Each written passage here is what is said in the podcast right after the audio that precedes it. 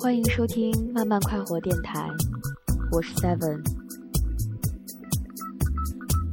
和回忆的仇恨，就像是和不忠的恋人做爱，做多少次都不够。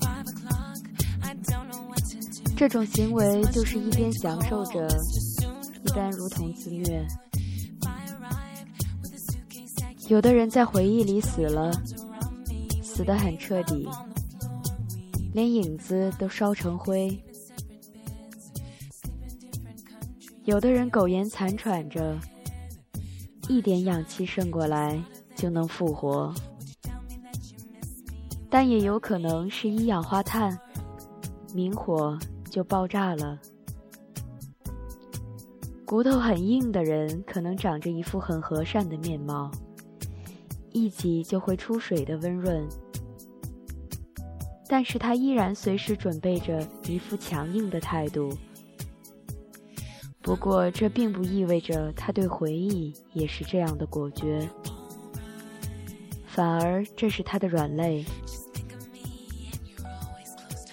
有的人长期存在一种报复心理，喜欢表现的柔韧，但也可能这种柔韧本身就是报复，很可能他在推翻记忆。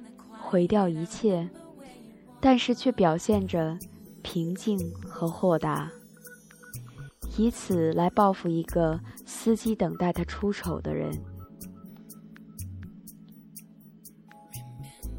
于是，我狠狠捏住你的肩膀，将手指嵌进你的锁骨处，你的表情就是我想要的回应。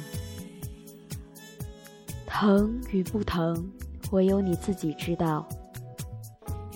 但你还是强烈的表达一种不屑和释然，这让我更加愤怒，因为我了解你的坚硬。骨头硬的人总有弱点，征服一个骨头硬的人是一场盛大的阴谋。可能使你赔上所有精力，整个人生，换一个胜利者的姿态。有的人说到老了，你就觉得自己曾经的幼稚。